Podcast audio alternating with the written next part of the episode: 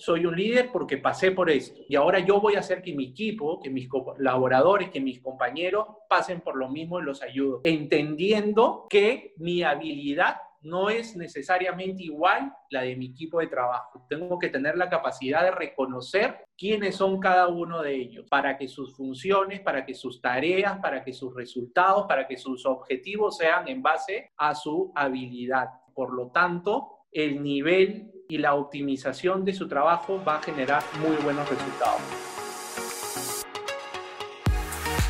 Bienvenido a Lánzate y Emprende. En este podcast no solo conocerás de emprendimiento, también empezarás a trabajar en tu mentalidad, porque no solo basta con trabajar, sino también hacerlo con la mentalidad correcta, porque emprender no es un puesto de trabajo, emprender es un estado mental. Aquí conoceremos a personas con gran trayectoria en el campo del emprendimiento, quienes nos darán a conocer el mindset para emprender. Ya sea si estás por iniciar un proyecto o ya lo iniciaste, estás en el podcast correcto Así que comenzamos.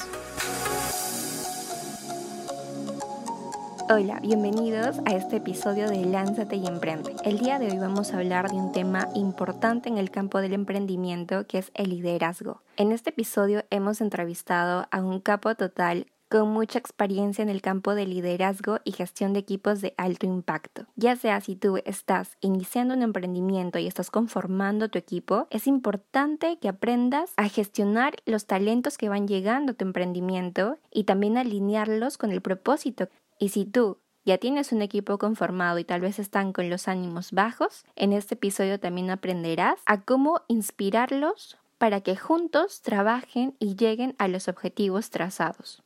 En este episodio aprenderemos cuál es el mindset de un verdadero líder, cómo piensa realmente un líder, porque recuerda que todo el conjunto de creencias tienen un alto impacto en cómo actúas. Así que vamos también a aprender una metodología para que pueda tomar decisiones más acertadas. Así que sin más, vámonos a esa entrevista.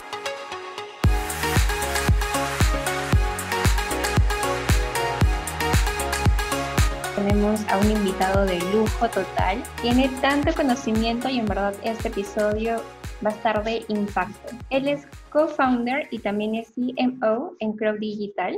Él es Santiago Gamero. Yo estoy súper encantadísima de que él esté en este podcast. Así que bienvenido, Santiago. Muchas gracias, Bre. Eh, nada, yo también estoy feliz. Gracias por la invitación. Eh, y espero pues que mm, permita dejar esas semillitas en, en, en la audiencia que te escucha y, poder, digamos, como que, que, el mensaje siga llegando a más personas, ¿no? Eso a mí me hace totalmente feliz. ¿Cómo así nace tu pasión por el emprendimiento, por este increíble camino? He tenido la suerte de trabajar en empresas grandes. Em, yo estudié marketing y bueno, he tenido una pasión muy fuerte de chico por tener contacto con personas, por siempre involucrarme al 100% con, con un cliente y uno de mis valores que me inculcaron siempre ha sido la responsabilidad y la puntualidad. Entonces, eso me ha permitido que, gracias al marketing haber pasado por agencias que me ha permitido, digamos, conocer diversos rubros corporativos atendiendo y que, bueno, una de mis pasiones es la tecnología. Em, ¿Cómo llevo al mundo, pues, eh, del emprendimiento? En primer lugar, mi madre fue emprendedora. Recuerdos que yo tengo de ella de manera laboral siempre han sido haciendo algo más. Eh, si, si ella trabajaba en una empresa, siempre estaba emprendiendo, siempre intentaba hacer cosas paralelas e incluso tuvo negocios que, que armó, que formó, que se dedicó a ello. Creo que, que siempre estuvo una semilla en mí que, que, ha sido eso que yo he vivido y he experimentado con mi madre. Entonces, creo que, que puedo decir en base a mi experiencia que efectivamente siempre hay un insight, siempre hay una semillita desde el hogar. ¿No? Siempre hay algo ahí que hemos visto, entonces queda, queda en nosotros y que obviamente conforme va pasando el tiempo brota en algún momento esta alternativa de comenzar a mirar a querer hacer algo, algo propio, ¿no? Vamos entendiendo cosas en el camino las vamos cuestionando y que esto también nos termina llevando hacia este mundo. Claro, tú estabas en el mundo corporativo pues durante mucho tiempo, incluso me comentas que también estabas en una gran compañía y de ahí como que pasarte al lado de decir voy a emprender, voy a hacer un hub de marketing paralelo, ¿cómo es ese camino de, de decidir crear algo tuyo? Sí, bueno, eh, es que es muy importante el recorrido que uno va generando, que en este caso hablo de mi experiencia, pues que ha sido tener la suerte de trabajar mientras estudiaba, comenzar a hacer mis prácticas en una empresa grande, en una marca grande de tecnología, eh, específicamente de dispositivos o smartphones eh, o dispositivos móviles. Y que bueno, eh, ese mundo de una empresa grande, con unos procesos grandes, con un impacto a nivel mundial, pues de todas maneras ayuda a una persona a ir formándose como tal, ¿no? Los procesos, el, trabajo de día a día, los objetivos, el tipo de personas o, eh, que, vienen de, que venían de otros países, el hecho de, de, generarte una inspiración, tener esa pasión por el servicio al cliente, por, o sea, es muy importante pasar esas etapas. Te da una fortaleza y te da una visión de trabajo totalmente diferente, ¿no? Y en este mismo recorrido, en este mismo sendero, digamos, de profesional o de línea de carrera de, uno mismo, va encontrando ciertas cosas que van despertando esa pasión, digamos, por, por querer emprender, esa visión, esos sueños tuyos propios. Entonces ahí en esos insights, pues van generando esa pasión, esa visión, esa alternativa pues de, querer emprender, ¿no? Y vi una, una gran oportunidad pues de poder colaborar, de poder ayudar a otras personas dándoles oportunidades de, de negocio. Puedo decir también que venían muchos amigos profesionales y me decían, Santiago, ¿tienes algún contacto en tal proyecto? Eh, o mira, me estoy dedicando ahora a esto, estoy haciendo esto, pásame un dato. Entonces, todos esos contactos ahí vi una oportunidad de poder acercar negocios a ellos, ¿no? Y como es un hub, es un, es un espacio de co-creación, por así decirlo, pues eh, era mucho requerimiento de, oye, ¿conoces a alguien que puede hacer esto? Entonces yo los contactaba. Entonces, como era un tema de, de, que me solicitaban a mí algo y yo luego contactaba, entonces decidí pues tener a todos estos contactos ejecutores, por así decirlo, y poder darles eh, trabajos directamente. Entonces, ahí vi esa posibilidad pues de, del networking como una alternativa de negocio también, de ayudar, de poder acercar más rápido estas oportunidades a estas personas. Y gracias a Dios pues eh, ido dando un trabajo muy bueno ahí. Fueron muchos años muy bonitos, con proyectos muy grandes, también medianos, algunos chiquitos, pero creo que he formado eh, una red de profesionales muy, muy importante y que eso me va a acompañar a lo largo de mi vida.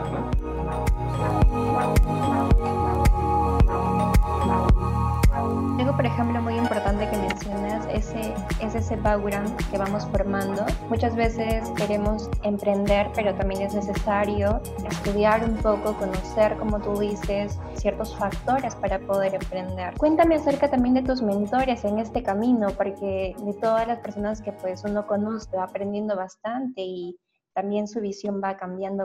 Sí, tengo dos mentores cercanos. Uno es un familiar que mm, lo que yo rescato de la determinación a su objetivo, que empezó de menos a más, preciso en los consejos, habla sobre la experiencia y se adelanta a situaciones.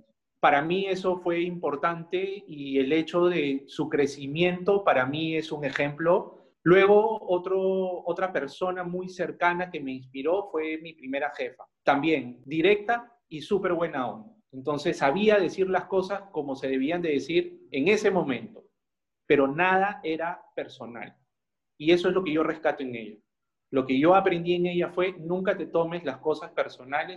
Y de ahí también tengo pues líderes o, o personas influyentes, ¿no? Y creo yo que la más importante es Steve Jobs. He leído tres veces su libro y es algo que siempre descubro algo nuevo. He descubierto videos de él antes de ser famoso dando mini blogs o mini videos, ¿no? Como de, de, temas de marketing, trabajo en equipo. Entonces, eso me apasiona de él, ¿no? El hecho de, de ir más allá de lo, de lo que vemos, de la simpleza de tener que ofrecer o vender o crear un producto, un servicio, un proceso, y siempre ir más allá, ser creativos, hacer menos es más. Para mí él es la persona perfecta de hacer eso. Y sobre todo el, el, trabajo en equipo, ¿no? O sea, de Steve Jobs yo, yo rescato el trabajo en equipo. Entonces, en total mis tres, mis tres mentores, por así decirlo, pues uno me enseñó determinación, el otro me enseñó a no tomarse las cosas personales y trabajar siempre en base a objetivos.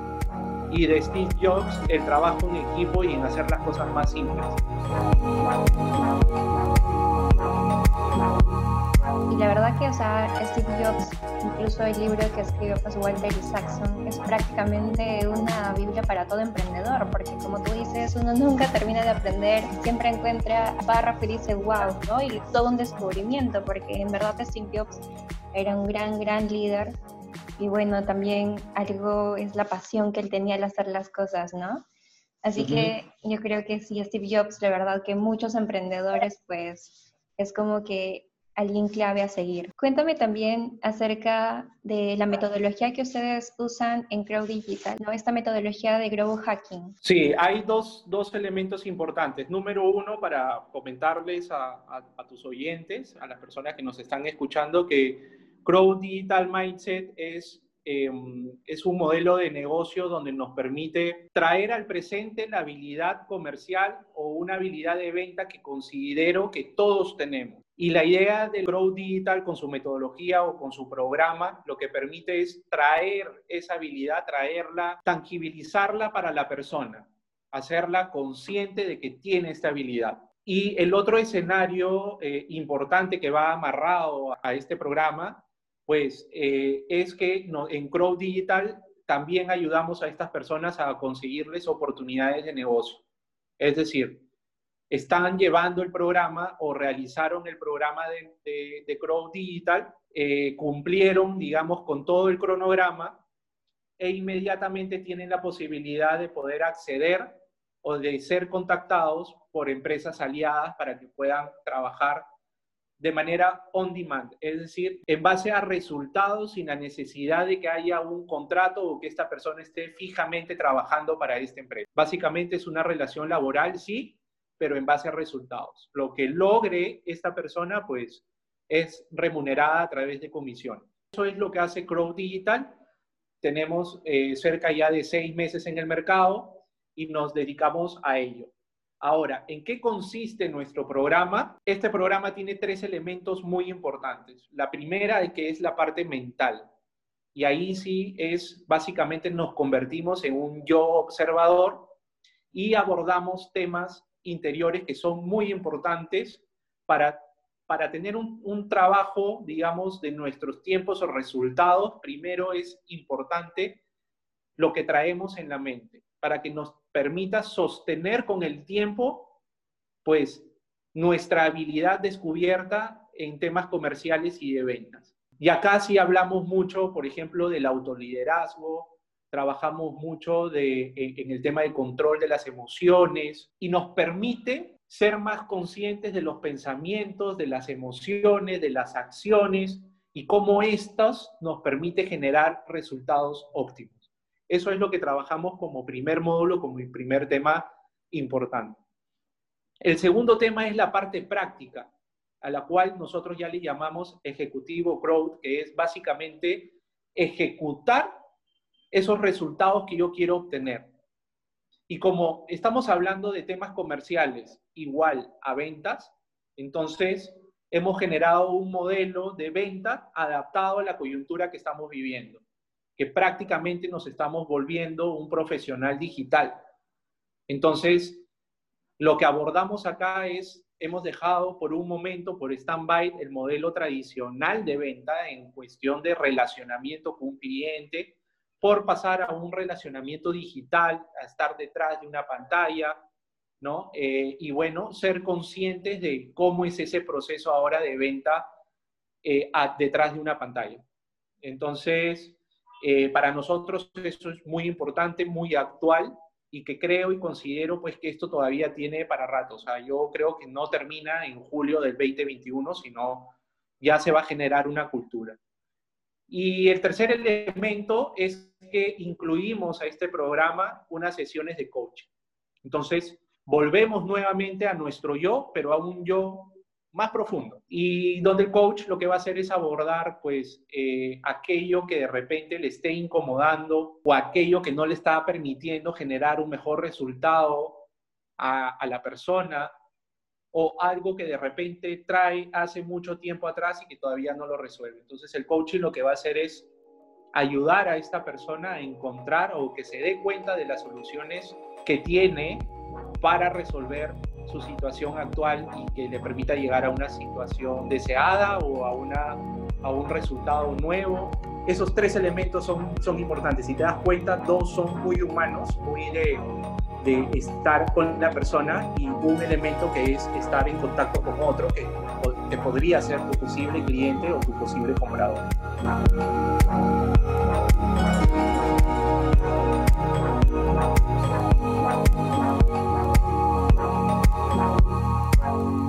Increíble metodología en verdad y justo me has hecho acordar acerca de lo que habla siempre Gai Kawasaki, ¿no? Es que el emprendimiento no es un trabajo, no es un puesto de trabajo, sino el emprendimiento es un estado mental. Y muchas veces, o sea, las personas piensan que ya yo voy a emprender, me lanzo, estoy en actividad, pero la mentalidad tiene un papel importantísimo que muchas veces en el campo del emprendimiento pues está desvalidado, ¿no? Si no tenemos el mindset correcto para emprender, pues prácticamente el tiempo se va alargando y los resultados también, ¿no? Entonces, me parece increíble la metodología que usan en Crow Digital porque es realmente disruptiva, de que los emprendedores empiecen a reconocer de que está bien eh, habilitarse en ciertos campos, por ejemplo, ventas, como tú dices, pero también trabajar el lado de las emociones, eh, la mentalidad que tengamos, todo eso juega un papel importante día a día, incluso cuando uno emprende, si tal vez los resultados que quiere no se dan, o incluso ver al fracaso como oportunidad.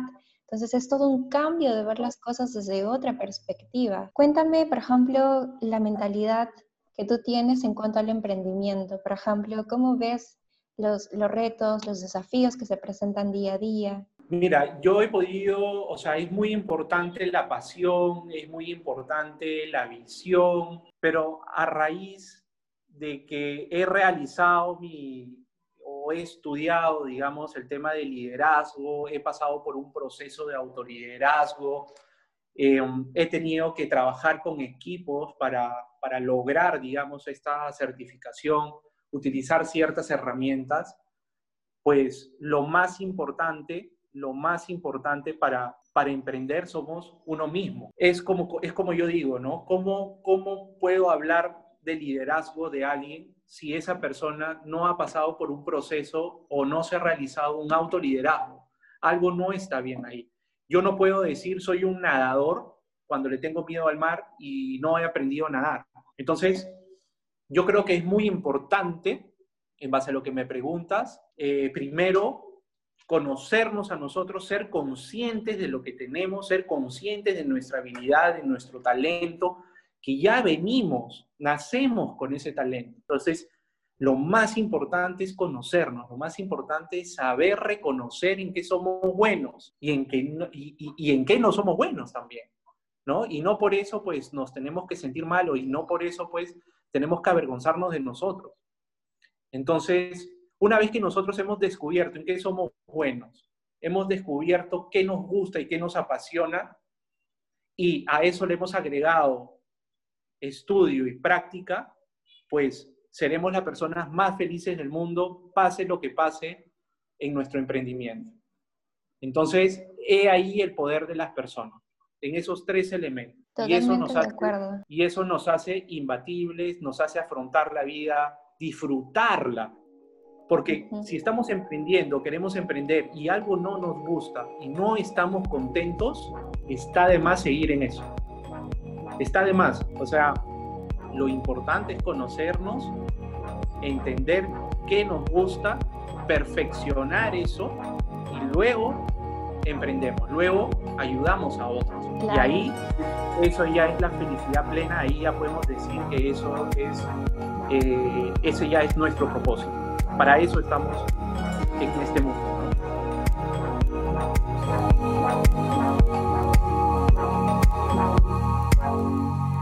Por ejemplo, importantísimo que tú mencionas es que todos nosotros tenemos un don especial, todos nosotros tenemos una habilidad Y muchas veces pues en la sociedad cuando no somos buenos en ciertas cosas nos juzgan en eso en vez de reconocer en lo que sí somos buenos, en vez de reforzar en lo que sí somos buenos. Y a veces somos juzgados porque algo bien o incluso por ejemplo la vez pasada que estaba escuchando también un podcast, hablaban de que no sé, de 10 ejercicios, 9 hago bien, pero todos, todos se burlan del décimo que hice mal. ¿Por qué no aplauden los 9 que han hecho bien y por qué no se enfocan en eso en vez de enfocarse en lo que se hizo mal? Porque a veces estamos muy dirigidos por el qué dirán de mí si me equivoco y eso también a veces nos frena y no nos hace salir de la zona de confort, ¿no?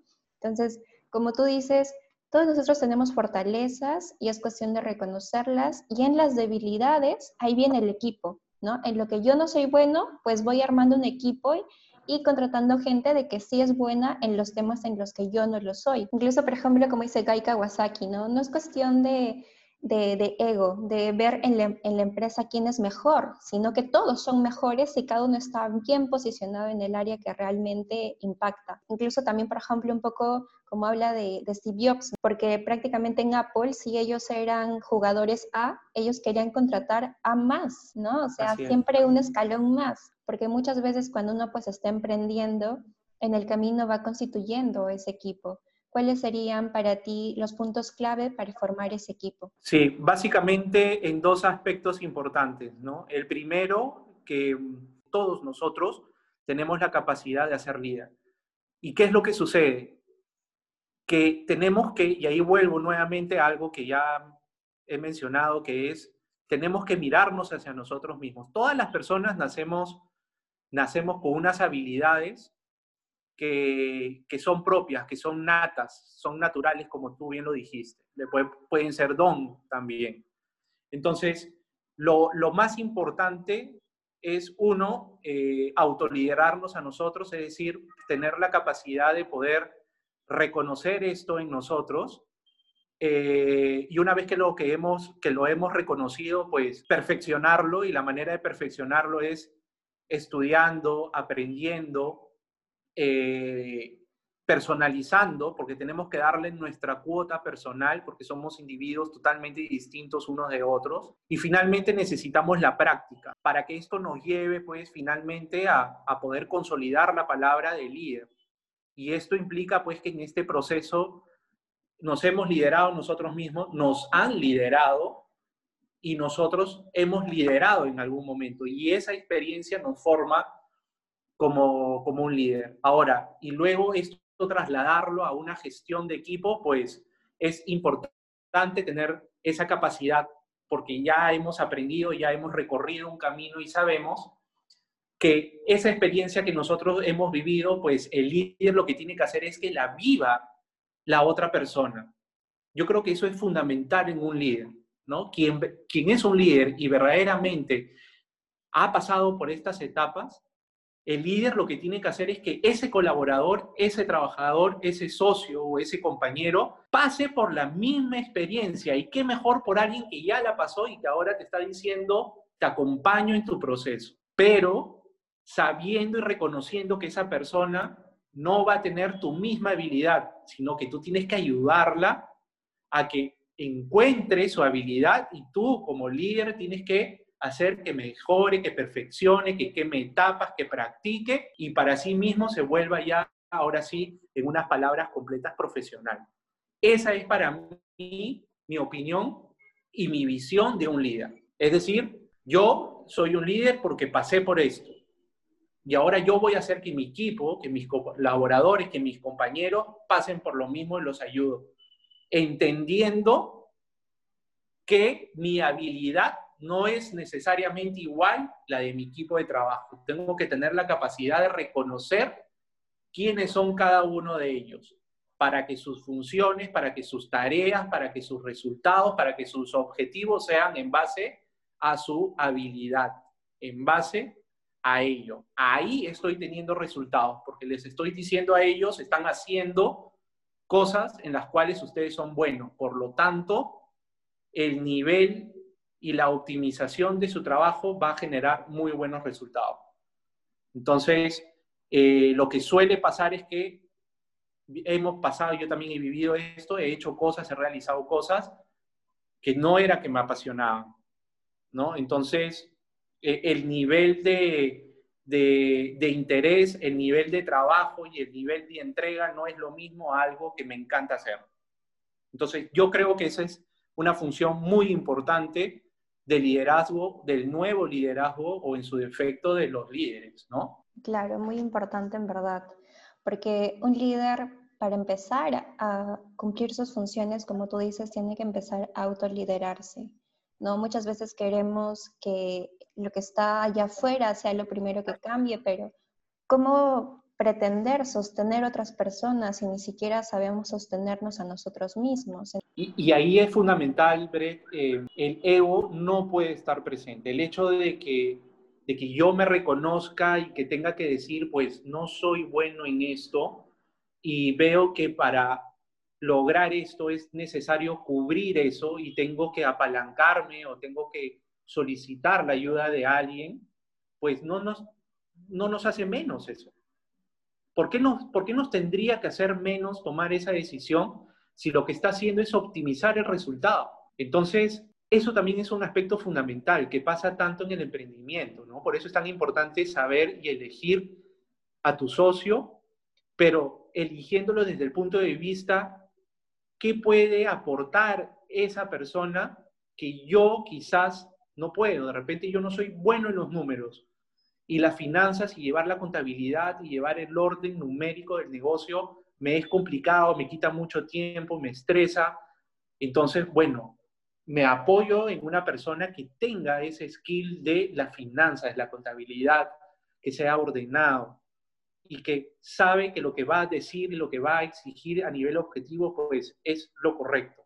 Y yo, con mi habilidad de, de, poder cumplir esos números, porque yo soy más comercial de repente, o porque eh, me gustan las ventas, entonces me involucro en que en ese porcentaje paralelo sea, sea lo mejor. Y al final, cuando se juntan estos dos mundos, en este ejemplo, pues lo que estás teniendo es un, es un resultado mucho más potente a, quedarme con, no, es mi empresa, yo tengo que saber, yo soy el emprendedor, eh, ¿no? Entonces yo, para mí es esto, el yo, el yo, el yo, el yo, eso no, no ayuda. Incluso han habido casos que me han pasado también en el que eh, pues se malinterpretan las cosas, viene el tema de las percepciones, el que, eh, ¿no? A comenzar a tener este pensamiento pues de, de él quiere más, eh, ¿no? Este, o él sabe más, este, y a mí me incomoda eso, entonces tenemos que soltarnos, tenemos que sincerarnos nosotros mismos y, decir, esta persona sí, pues tiene más conocimiento en esto y la idea es, cómo hacemos para ayudarlo. Yo soy bueno en esto y tú eres bueno en esto. ¿Te parece esto? ¿Te parece el otro? Entonces, eso también es parte de, eso también es parte de un liderazgo. Parte de un liderazgo de ambas partes de reconocerse a sí mismas y poder ejecutar. Entonces, ese es un elemento también muy importante, pero que si te das cuenta, parte de lo que hablamos anteriormente, parte de, reconocernos y ayudar a esa persona a reconocerse.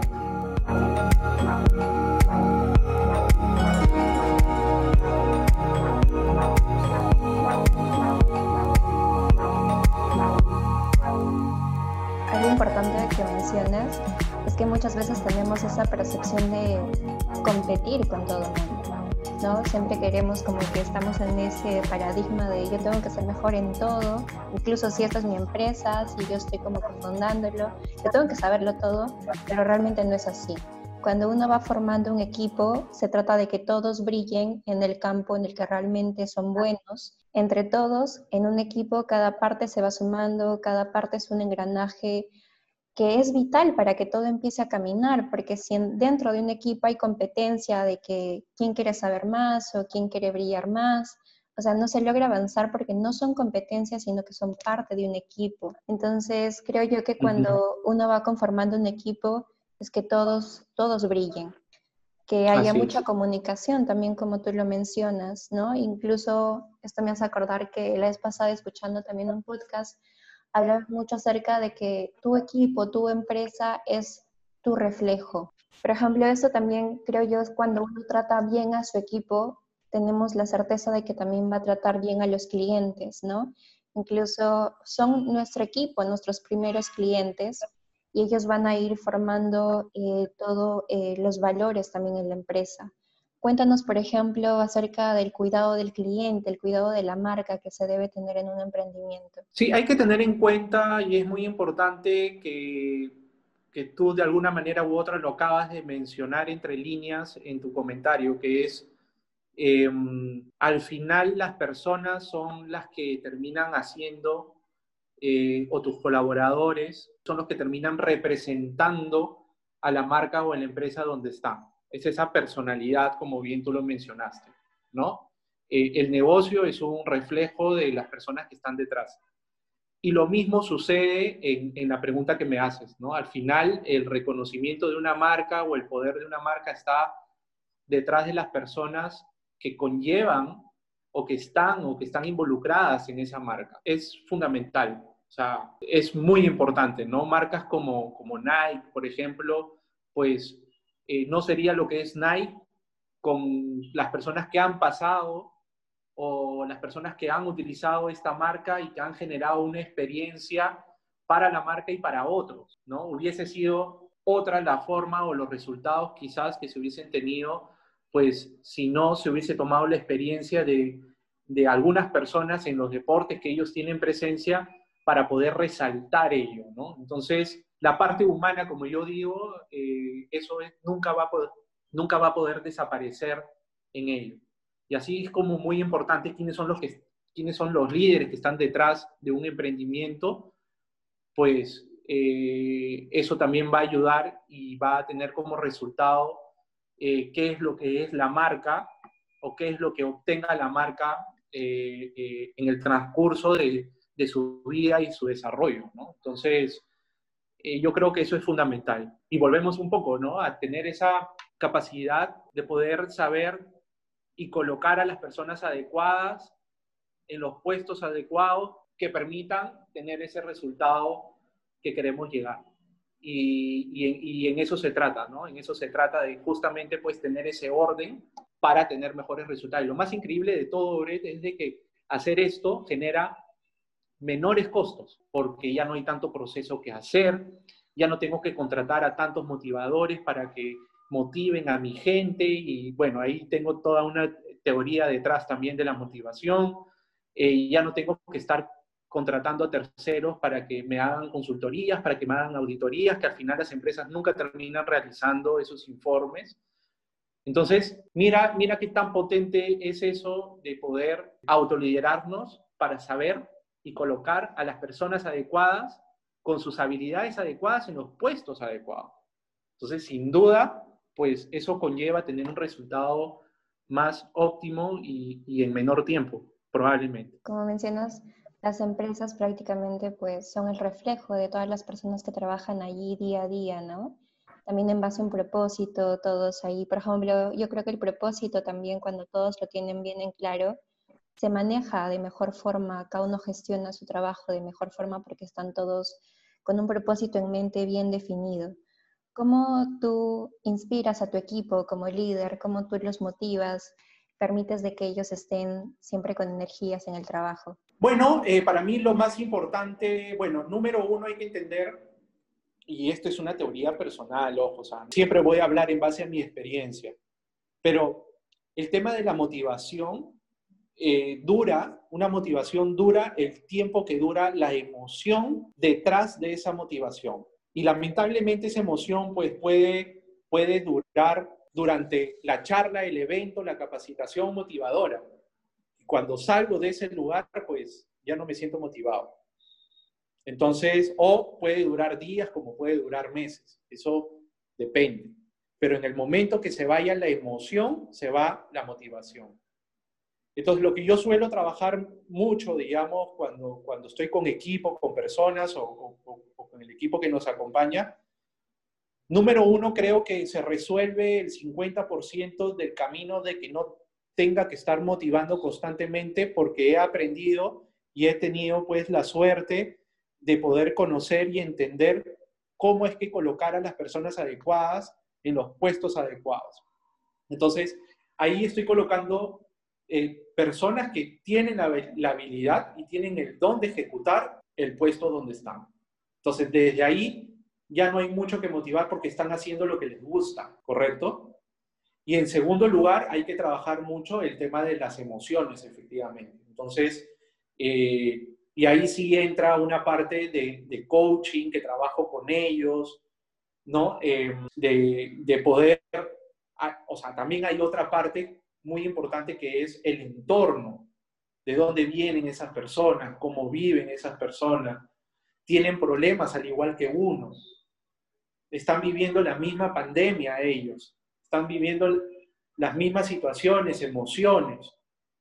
Entonces, como rol, probablemente como líder ahí, es justamente pues eh, trabajar el tema de los pensamientos, el tema de las emociones, para que las acciones y los resultados que se vayan teniendo se mantengan y sean los correctos. Y ahí viene mucho el tema de la empatía, de saber, de entender, de reconocer que esas personas también tienen su propia experiencia, su propia escucha, su propia vivencia sobre todo. Entonces, eh, esa empatía lo que va a permitir es entender al otro y ayudarlo en ese tema. Y ser consciente, pues, de, que está viviendo situaciones también, Entonces, eh, para mí eso es fundamental, El tema, o sea, resumiría este segundo lado con el tema de la.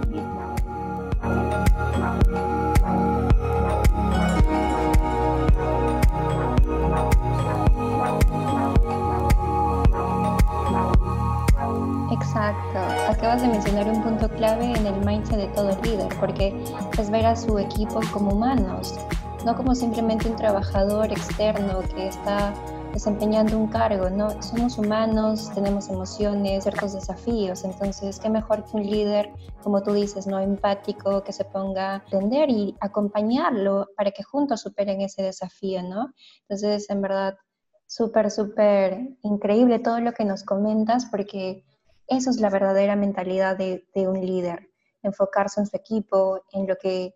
Eh, algo que también quería preguntarte es los desafíos que tú pasas día a día con tu equipo. Yo creo que, que para ello hay una causa muy importante o tiene que haber una base, así como para construir un edificio de 10 pisos hay que empezar primero por las bases y después por el primer, primero por, por, la superficie, aplanarla, poner la tierra adecuada para que pueda soportar un edificio de 10 pisos, pues en el, caso de, de, empezar a liderar un equipo también es muy importante. Y si a esto yo lo traigo a correlación de un emprendimiento, que esas bases, esos cimientos que van a soportar el segundo, a partir del segundo piso hacia el décimo, es muy importante en un emprendimiento eh, la parte numerológica, la parte de, cuál va a ser el resultado numerológico del negocio, del emprendimiento.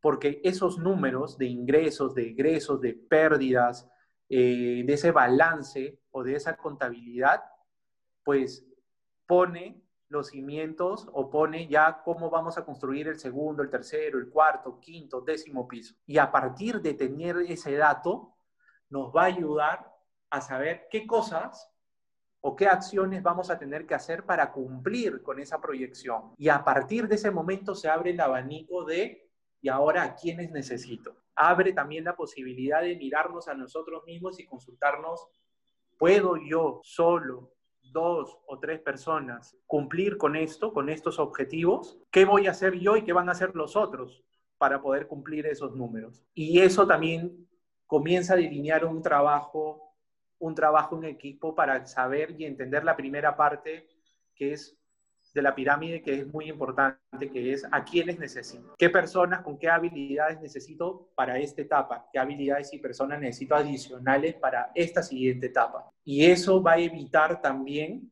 este primer análisis, este primer conocimiento que abren los números y la proyección del emprendimiento, abre esa primera conversación que se necesita con tu primer empleado o tu primer colaborador o tu primer socio, porque eso es fundamental. Eso ya deja de ser, estaríamos como que dejando de lado nuestro ego y pone sobre la mesa, ok, yo soy bueno en esto y yo sé que voy a cumplir con este porcentaje que dicen los números o la proyección. Se supone que tú complementas lo otro. Y al igual el equipo, ¿no? O sea, ya entramos en esa parte que te comentaba antes, pues que reduce eh, mucho tiempo el saber eh, colocar personas. Y pero para poder llegar a, saber, a tener eso antes de liderarlos, pues necesitamos ver que mi idea no solo quede en idea y papel, sino a ver la parte numerológica que es lo que nos va a poner en acción. Y esa parte de esas acciones, pues ya nos comienza a dar la luz o los caminos que debemos de tomar para cumplirlos y tomar las decisiones durante el camino, ¿no? para mí eso es fundamental. Mi experiencia me dice eso. Si vas a emprender, hay que salir lo más rápido de la idea, hay que confiar en la idea, porque se supone que esa idea nace de uno y lo que le gusta, lo que le apasiona, se siente feliz, entonces eso ahora tenemos que dar el siguiente paso, que es eh, los números para saber qué acciones hay que tomar y cómo hay que afrontar. Algo muy importante que mencionas, ¿no? Que cada persona esté eh, posicionada realmente en el área que le corresponde, en el área que es súper bueno, porque así también se mantiene el equipo trabajando todos en sinergia de manera más ágil, ¿no? La verdad que esta entrevista, increíble totalmente. ¿Qué le dirías como para concluir a las personas que nos están escuchando que quieren fundar una empresa y obviamente cuando uno va a fundarla va a tomar el papel de líder?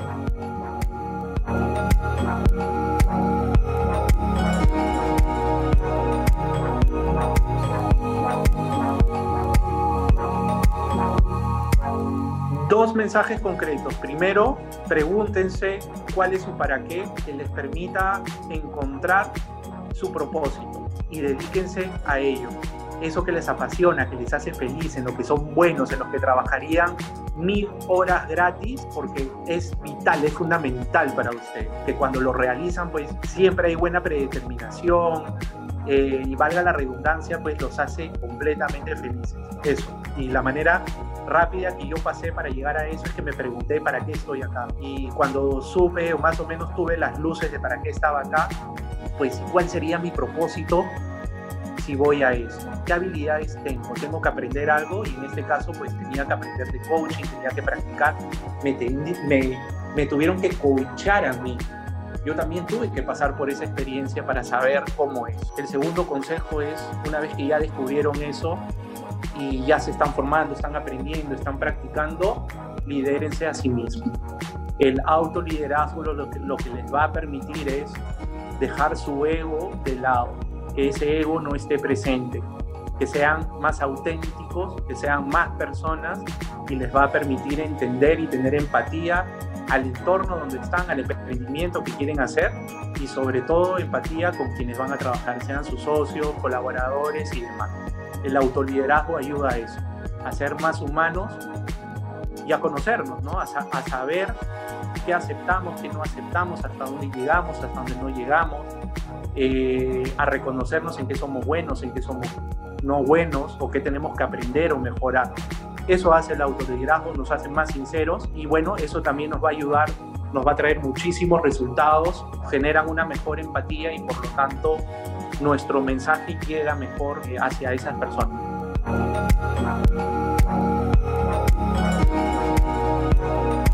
Wow, increíble en verdad. Dos consejos vitales para el mindset de un líder. Por ejemplo, me has hecho acordar el libro que se llama El tallador de diamantes. Te incentiva a que tú hagas en los demás lo que quieres para tu vida. Si yo, por ejemplo, quiero una vida plena y feliz, pues primero ayudo a otro dándole las herramientas para que, para que también tenga esa vida plena y feliz. Así que la verdad, yo estoy encantadísima de esa entrevista yo creo que esto a muchas personas pues les va a ayudar mucho a formar ese mindset. Así que muchísimas gracias Santiago por esta entrevista fenomenal, en verdad. Así que, ¿dónde te podemos contactar? Sí, muchas gracias Brett por la oportunidad. Ha sido unos temas que me encantan, me apasiona. Eh, siempre voy a estar dispuesto a ayudarte a lo que necesites, a, igual a las personas que, que te escuchan.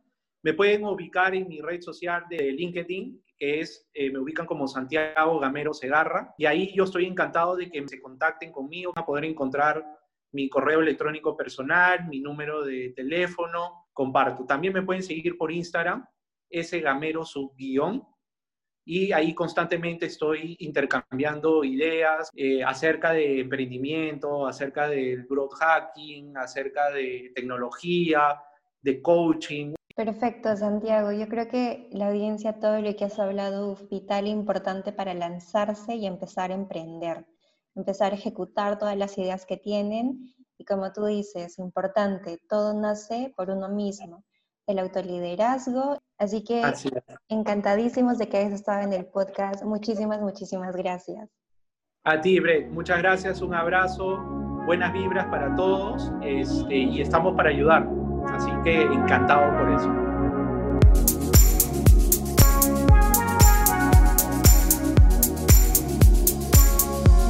La verdad que he aprendido demasiado en esta entrevista y también espero que tú hayas aprendido y hayas tomado nota de todo lo que Santiago nos ha compartido el día de hoy.